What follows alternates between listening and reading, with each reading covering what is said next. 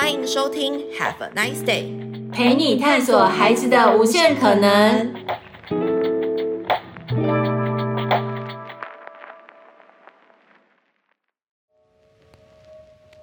Hello，各位亲爱的听众朋友们，大家好！今天是你要妈的玩出好实力时间，邀请到了超级大来宾，他是 MCP 的集团总经理盖梦林先生，让我们掌声欢迎。好，各位家长，然后主持人，大家晚上好。嘿，是，嗯，盖总经理，嗯，你们现在这个事业集团总共有五个不一样的事业体，吼。对，没有错。你们已经是一个很长青的 一个事业。对，我们到现在发展到现在是二十三年的时间，很长哎、欸。你这二十三年都在耕耘这个教育的相关的。没有错，我们这二十三年来一直努力的，就是在教育的板块之中做不同的延展，嗯、还有不同的一些探索。嗯，然后希望能够透过嗯，更专业的方式，让孩子不管在户外教育，或者是其他的体验教育，能够有更好的收获。嗯，所以我们就很尝试着去设立不同的事业体，然后希望能够在各个不同的领域中多做琢磨。对，呃，所以盖总以前你们是做呃旅行出来的吗？嗯，对，我们最早以前其实做的哦，就是像。嗯，各位爸爸妈妈的呃，在上一辈可能有听过的救国团的很多的什么大众走活动啊等等的这些，那我们最早最早之前就是做这样的一个活动起家的。嗯，那只是不同的是，以前的这些活动多半都是办给我们所谓的大学生。是。那后来我们慢慢慢慢的呢，我们的呃学习年龄层一直往下降，一直到了我们小学生的这个领域之中。嗯。然后我们忽然发现。我们协会其实是在两千年的时候有了一个梦想跟目标，那个目标就是我们想要收集台湾一万个小朋友的笑容。哇！嗯，对，所以当时我们帮自己设了三个目标，第一个目标就是我们要收集在台湾地区一万个小朋友不同的笑容。那第二个目标就是我们希望能够开出一个不一样的营队，嗯，就是不是只有一般的营队，嗯。然后第三个目标是我们希望我们能够做一个。让孩子他来了之后完全没有负担的营队，嗯，这三个哎、欸、完全没有负担，所以我们以前人家说营队都要设计很多学习目标，对吗？对。但是我们跟别人不太一样，就是我们不想设学习目标，是，因为我们觉得我们一旦设了学习目标之后，孩子就有一种他必须追逐目标的压力存在，但是没有目标的东西他要怎么做很困难，对。所以我们开始转换一个方式是。我们陪他们去共同设定目标，我们设定目标给他追逐，跟陪他共同设定最大的差异是一个是我们画好路径给他走。一个是我们陪他去找一条适合他的路径。对。那在应对整个设计的过程中，我们选择了后者，就是我们打算陪着孩子去寻找适合他们的路径。所以在从应该是一四年开始以后的营队，我们就慢慢慢慢的朝向这样的方向去做，呃，不断的修正，希望就是透过陪孩子一起去寻找他的目标，然后这样的一个路径方式来去做营队的设计基础。哇，是。今年在 Nice Day 一共上架了。五个夏令营，没错，没错，是的，其实蛮多的。嗯、对，要不要跟爸爸妈妈介绍一下？这次从一年级到六年级，它有呃各种各样多元，然后很全面性的规划。OK，其实我们今年设计了很多呃五个不同的营队，其中包含像我们帮他取名叫森林系、观光系、餐饮系。我们会取这个名称，是因为我们今年其实定了一个很大的主轴的论调，就是我们觉得我们今年叫做儿童大学年。哦嗯，小朋友，对，我们把我们把所有小朋友来参加营队这件事当成他在大学选科系，哦，他要选一个他喜欢的科系，因为他不是考进来的，而是他因为喜欢而进来的，嗯、所以我们就是用这样的概念，所以你会发现我们的营队名称取的叫观光系，叫这个什么森林系，甚至我们叫做餐饮系。其实它的名称是这样来，就是我们今年定调的主轴，它是一个儿童大学。是。那在大学里面，其实每一个人都是多元发展的。对。那我们认为儿童更需要这样适性的多元发展。对。所以我们就把营队做了这样不同的主轴的一个拆分。嗯。那在这个过程当中，我们今我刚刚讲了，我们希望陪孩子一起共同去设定目标跟方向。对，所以我们就呃做了一点不同的调整，我们安排了很多职人的体验。是，在今年的营队里面，那在职人体验之中，我们没有设定孩子你要成为一个什么样的职人，比如说我们有咖啡师，我们有小小动物保育员。嗯，好。就是模拟小小动物园的概念。那其实我们没有期许孩子你要成为一个很优秀的动物保育员，我们也并没有要期许说，哎，你会变得煮咖啡好厉害。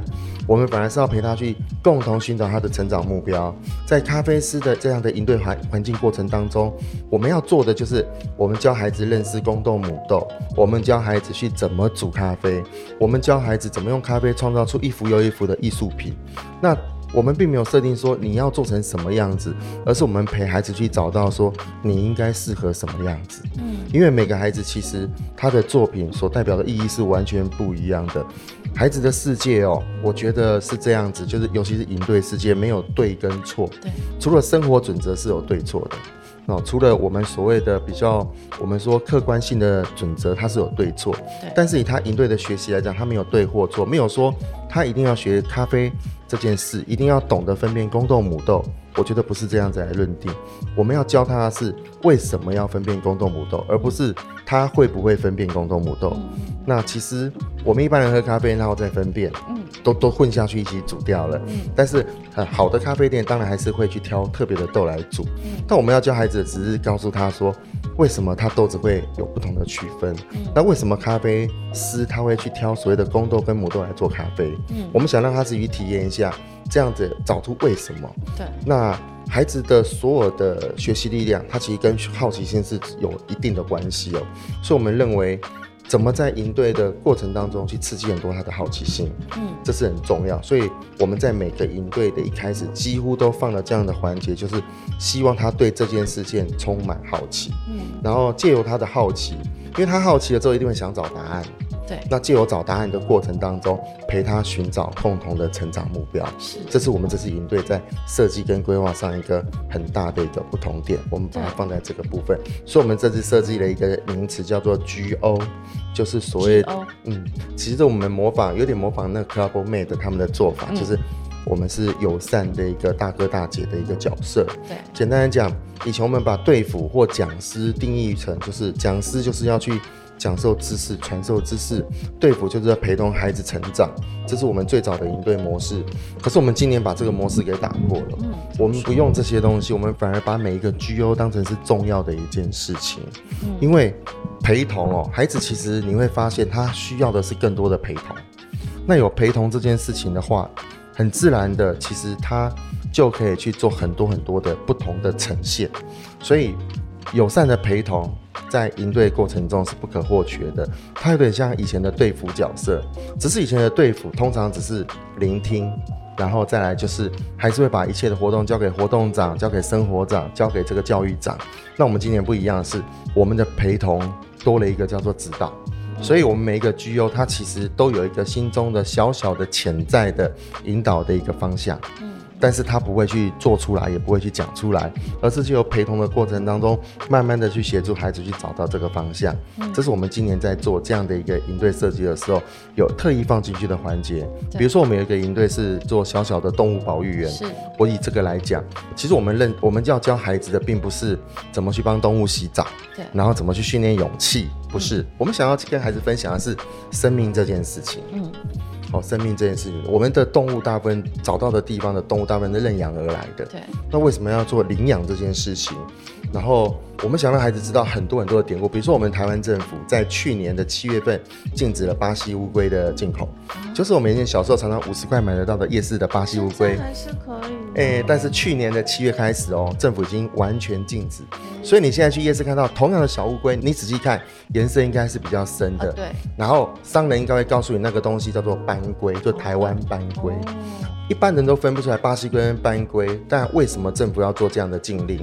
其实很简单，因为巴西龟在过去几十年已经对台湾的田野生态造成很大很严重的泛滥。是巴西乌龟哈跟所谓的台湾斑龟，在外观上其实只有一点点的区隔，比如说红耳的标志、尾巴的长短，但是事实上它们的生活形式完全不一样的哦。巴西乌龟跟台湾斑龟小时候都是吃饲料。嗯。但是巴西乌龟在做成成龟之后，它开始喜欢肉食性的饮食方式。嗯，简单来讲，他会吃一些嗯呃水中的生态等等的。嗯，可是我们台湾斑龟倒过来，我们台湾的斑龟在呃这个所谓成龟之后，它反而比较偏向于吃所谓的素食。对，好为主。对，所以。这个是在生态上是两种完全不同的一个截然不同的发展。是。那所以台湾政府在去年开始做了这样的禁令。嗯。我们要教孩子的不是去告诉他这个法令怎么来的，而是要告诉他说：你看，如果我们一开始早在几十年前我们就认识了这些习性，跟对田野会造成的伤害。是不是搞不好早在几十年前，我们就可以有效的去控制这件事情？对，而不会是在开放了几十年之后的今天才来做。孩子的成长价值是可贵的，嗯，所以我们的认知是，如果我们现在可以告诉孩子很多很好的辨别方式，嗯，他们在未来成为领导者，他们只会制定更好的政策来为我们的下一代。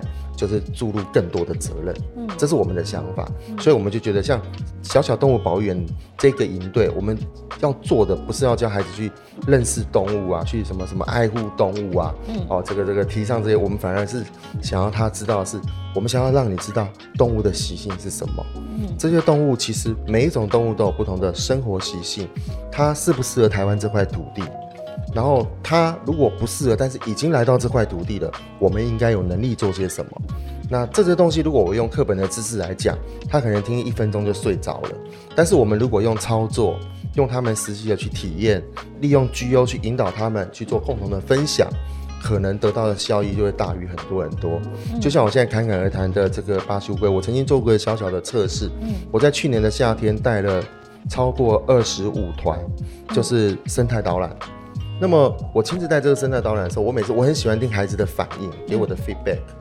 那你会发现一件事，每次我讲完乌龟的故事，讲完所谓的台湾的原生种香草植物的故事，然后我去讲完这些故事之后，我很讶异的发现一件，就是孩子对他们对这些东西，竟然是他会非常的兴奋，想要去分享给他的家长，嗯，甚至分享给他的老师。是，其实这一点你可以从哪里看出来哦？其实妈妈，如果你有注意啊，你会发现小朋友在课堂上，老师一问问题，我我我举个不停，对，就是那种感觉，对，其实就是那种感觉。那我们认为的，我认为的就是说。如果我这样子的方式，正确的导引，可以帮助孩子借由好奇心去找到一个我们可以说是客观性的准确答案的时候，是不是就会更有利于他对未来社会价值的判断？这是我们对营队设计赋予自己的社会责任感。所以以前的营队对我来说就是哇，因为。我的年代其实被压抑的很厉害，就是我的我的我读书那个年代。对。那我觉得哇，有营队是一件好幸福的事。对。就是所以以前有一个口号，呃，我不知道妈妈你有没有印象，叫做“大胆学，不要脏，不怕脏”。对。大胆学不怕。大胆学不怕脏，就是以前都会鼓励孩子打鸡蛋啊，爬山下海，就是觉得大胆学，我们就是冲出去。对。然后两千年开始有一个新口号叫做。打破水泥丛林，就是我们孩子生活在水泥丛林之中，对，拿着钥匙回家，打破水泥丛林。钥匙儿童。对，所以我们要突破水泥，然后回到真正的森林怀抱。嗯。但是现在，我觉得，我觉得我们应该给孩子，因为现在孩子其实已经没有以前那么多的负重。对。其实现在家长其实。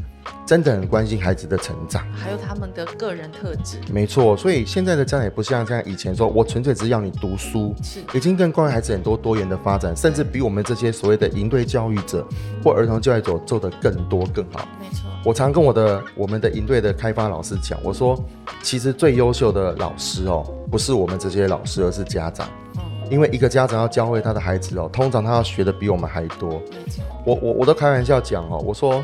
英文读不好，可是小孩子生出来到该读英文的年龄的时候，我都会发现我读的英文比小孩子还好，因为我要会才能教他。是，爸爸妈妈很多都是像这样，所以我觉得爸妈其实很好，他的成长中的老师比我们都来得好。我们应该做什么？他已经有很棒的生活老师了。我们要做的应该是导引一些爸妈平常不见得会导引给他们的东西，因为我们对孩子总是一种爱，尤其是爸爸妈妈对小朋友。你虽然会责难，但是一定不会有过度的要求。嗯，我们人很奇怪，我们人如果在没有一定事性的要求的时候，很容易放松，也很容易放纵。对，这是人的天性。对，所以我们认为在应对过程中，我们希望借由外界的力量，然后也是借由陪同，也是借由分享，也是借由感动，用这种方式，但是给孩子一些我们比较正向的看法。举例来讲，爸爸妈妈一样会教小朋友说，看到小动物要爱护它，不要乱丢，不要弃养。爸爸妈妈都会教，可是爸爸妈妈不见得会很刻意的去跟小朋友介绍这这些动物的一些来源生态，不见得。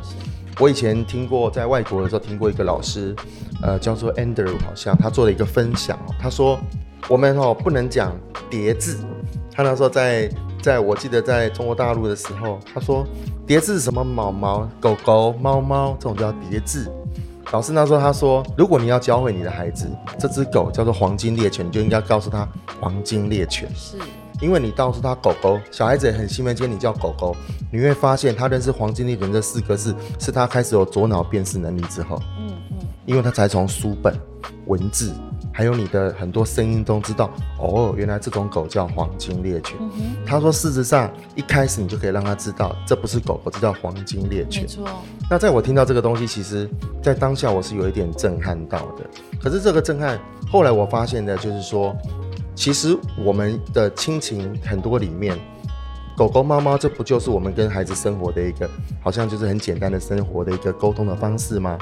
我们没有想很多，但是就教育的本质来讲，事实上我们可以做得更多更好。所以在营队的过程当中，我认为他就应该某些程度扮演这样的一个角色，但是不要让教育这件事变得很生硬，所以就可以用我们刚刚讲的很多这样互动的方式，然后让这件事变得更不一样。嗯，对，这是我们这个营队设计。跟爸爸妈妈做个分享，这是营队设计的很多的一些主轴跟想法。果然呢，是这个二十几年的老字号，非常有这个教育理念，也很有这个体系，是去开发营队跟课程。是是。嗯，那刚刚你提到像这种职人的体验营啊，比如说你刚刚提到的动物保育员，其实是很多小朋友的梦想哎，是，他们都非常喜欢动物，然后想知道说，比如说 zookeeper 在做什么，是啊，vet 在做什么，就是。兽医，那他们希望透过像这样子的活动，哎，他们可以跟喜欢的小动物有更进一步的接触，更了解他们习性。然后你刚刚提到咖啡师，我觉得他是很贴近爸爸妈妈的生活，没错，因为他们一定常常陪爸爸妈妈去买咖啡，没错，去咖啡厅，可是他们不能喝，是，对，爸爸妈妈会说这个你不能喝，没错。但是如果让他们知道咖啡是怎么来的，那怎么煮的？哦、那爸爸妈妈他们为什么喝咖啡？对对、嗯，那其实他可能会有更进一步的了解，对他的生活形态啊、生活品质啊，可能都也也会有所提升。没错没错，其实我们在做营队的过程，也是希望就是我们不希望远离生活，嗯，我们做的营队就是希望他能够贴近生活。然后借由生活中的一些简单的一些事情，我们把它做一个不同的延伸，然后让孩子可以透过这样的延伸，去慢慢的去了解更多，知道更多。对，对非常有理想的 公司。是，是这次你们在 Nice Day 上架了五个营队，里面有四个营队是不过夜。对对，没错。一个营队是过夜。是。要不要说说你们这次的考量是什么？为什么呃只有一个营队是开放过夜？Okay. 我们这次在设计营队的时候，我们。因为在疫情之后，我们有去思考到孩子需要什么。那我们觉得，其实孩子需要的更多的是人与人的接触。可是人与人的接触，在疫情过之后，他们都回到学校，回到正常生活之后，已经开始接触了。那我们开始思考，空白的这三年，他们消失的是，比如说情绪的控管。嗯。消失的，比如说是 EQ 的一个情绪控管，CQ 的创造力，嗯，或者是他们甚至他们一些我们说领导的领导商数这样的能力，嗯，因为毕竟在原本的比较属于放在家里的生活中，他是比较少有机会去做到这一些的，嗯，所以我们就开始想，好吧，那这样子，我们在今年的营队中是尝试把这个放进去？对，那我们为什么开了一个叫做我们开了四个过夜的营队？我们觉得我们要让孩子的生活，他可以就像平常。的上课下课一样，就是好像他就是很轻松的来，然后很轻松很开心的回家。嗯，然后所以我们设计了所谓的不过夜，一方面是我们希望这样的年龄层的小朋友，他每个每个阶段小朋友都有机会去做这样的尝试。嗯嗯。那我们设计一个过夜的营队，这次过夜我们做的是一个露营的挑战。露营。嗯，露营活动的挑战。可是我们又想，露营好多，以及这两年台湾非常多的露营。我们想这样 camping 做的跟别人不太一样，所以我们在这次的 camping 里面放了很多的任务，嗯、甚至我们把一些实境解谜的一些想法都放到这个 camping 里面。对，我们就想办法让它融合在一起。然后，所以我们就想说，我们想让露营变得不只是露营这件事情。就是他一样是在露营，但是他可以做的更多。所以我们在不过夜的营队上面，我们放的更多是像这样的一个内容。所以这是我们这次的一个在设计上面的一个想法。我们分成了四个不过夜跟一个过夜的营队。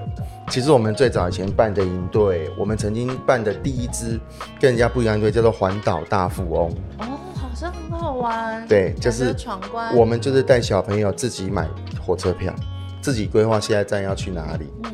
然后我们那营队也不能太多人，就八个人到十个人。嗯。那我们大概有三个人带。是。然后我们就是。简单讲，有点像现在综艺节目今晚住哪儿，就是今天要住哪里呢？其实我们已经有安排了，是是是是，但是我们还是要让孩子去体验火车票怎么买。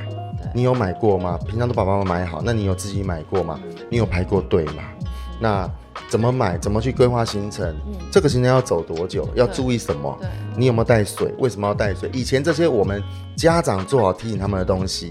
当他们自己当一个叫做旅游规划师的时候，他知不知道怎么做？所以，我们一开始最早最早是设计了这样一个叫做环岛大富翁的营队，也开了好多个梯子。当时我记得跟天下还有跟好几个单位都有合作，啊、是三一九商对对，就是配合这样的一个想法去做这样的。那我们也做过所谓的比较不一样，像是我们做的一个叫做以前叫做数字骑兵，就是说我们让孩子他们自己去。把很简单的把数学啊变成生活中的一个各种学习。小孩子以前都会这样讲一句话，尤其是我教书的时候，学生都会说：“我现在学 sin cosine，请问我以后长大用得到吗？”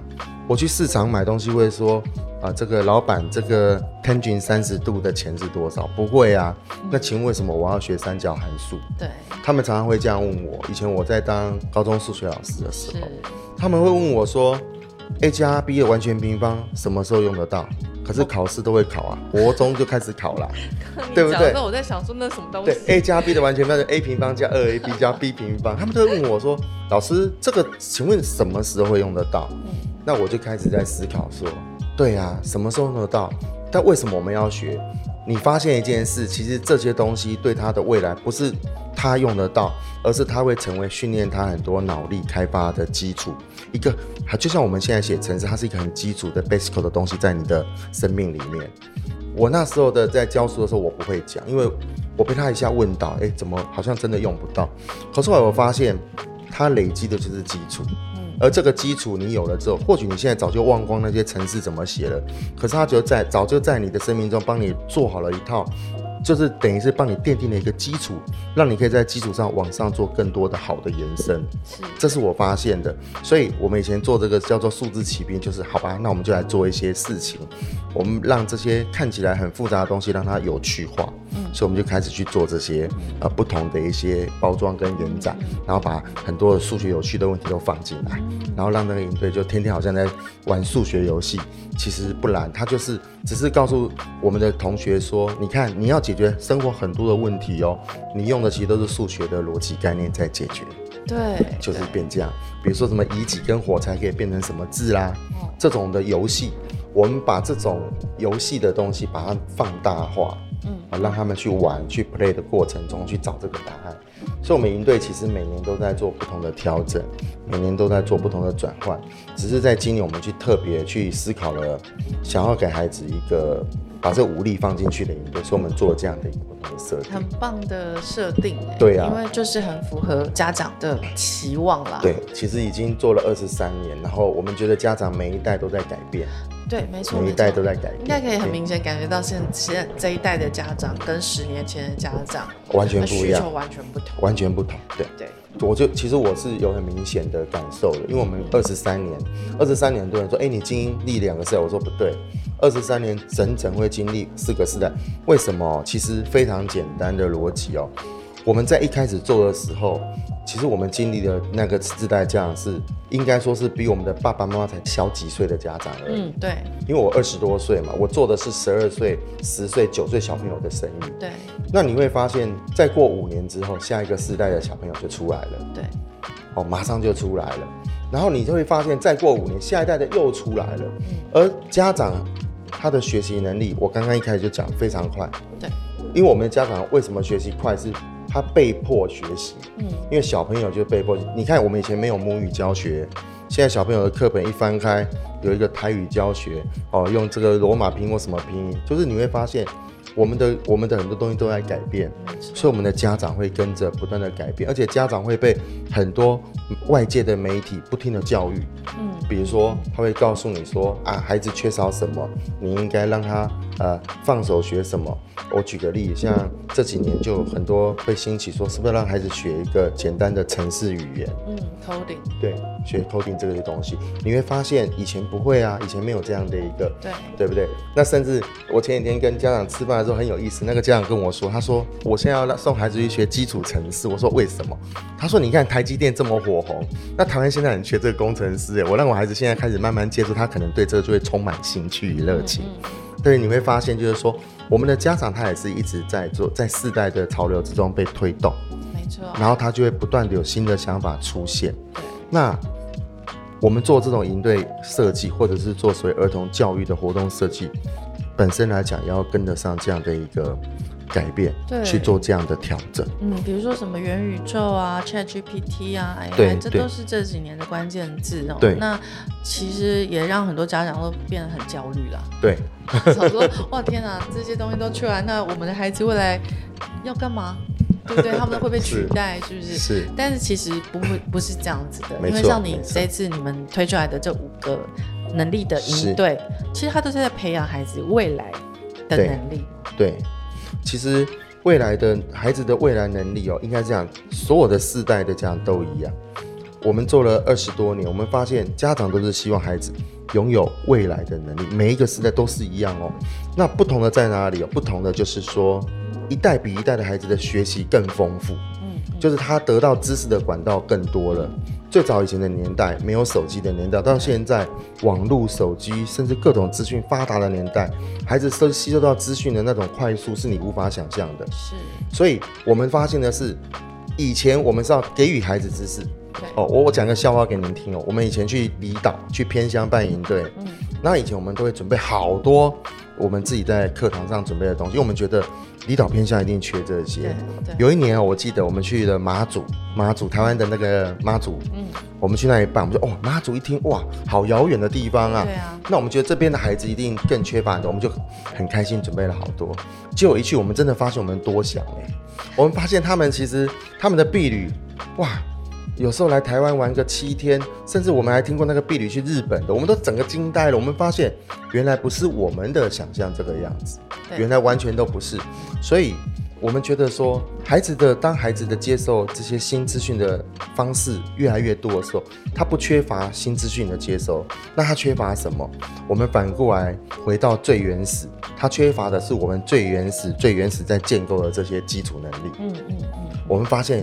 哎，原来在快速的变迁之中，这个反而变成孩子所缺乏的。对，因为你看哦，孩子现在要学什么东西不快，非常快。对，电脑打开，手机打开，其实他要什么知识，坦白讲，都比我们还丰富。是，对不对？我甚至看过那个小朋友在游览车里面，小老师在上面做那个生态解说，他手机查答案呢。对不对？手机查查还举手说：“老师，你这个好像讲的不太对哦。”对啊，对不对？因为他们得到的这些知识的来源太厉害了，太多了。那你会发现，那他到底缺少什么？好，那你就会发现，原来他缺少我们最原始创办营队的时候那个东西，就是所谓的很基础的生活能力，生活自理。没错。那这个生活能力包含什么？包含他的情绪控管。是。因为快速的知识的累积会造成人的情绪容易迷失在自己的一个过往当中，他很容易迷失掉。简单来讲，就是说，以前我们会学很多的一些情绪的空白。对，以前呢、啊，我不管是我们主动或被迫，我们就是要学嘛。对。可是现在小朋友你会发现，嗯，反而不容易学到这些东西，反而不容易。那包含的就是很多创造力。包含了很多的这个我们认为的领导商数，嗯，因为现在的孩子每个都觉得他都可以当很棒的领导者。我曾经做过一个有趣的事，我记得以前小时候写作文写我的未来，我的未来是想做什么的时候，班上大概写我要当总统的没有几个，了不起一个吧，嗯，哦，那当什么工程师，尤其当什么，我记得空少飞行员当时写最多的，又要当军人的也有一堆，警察。那你现在在教孩子写同样的东西哦，你会发现，哎，不一样哎，他当 YouTuber，哎，当网红的一堆，OK，然后呢，当总统的人也变多喽，然后当所谓的一些，比如说呃郭台铭这个这个这个大师的也变多了，你会发现为什么他的志向会改变？其实很简单，嗯，接收的东西不一样，对整整体社会的价值观价值观也不同，没错。对，那所以我才说，你就会发现它缺少的是原本的那一块。是。那 OK，那我们怎么去找？我们就干脆用最。呃，简单的营队方式去协助孩子把这一块一块简单的把它拼起来，把它找回来。嗯，其实这是我们在做营队跟设计营队的时候，我们在思考的，嗯，是像这样的东西。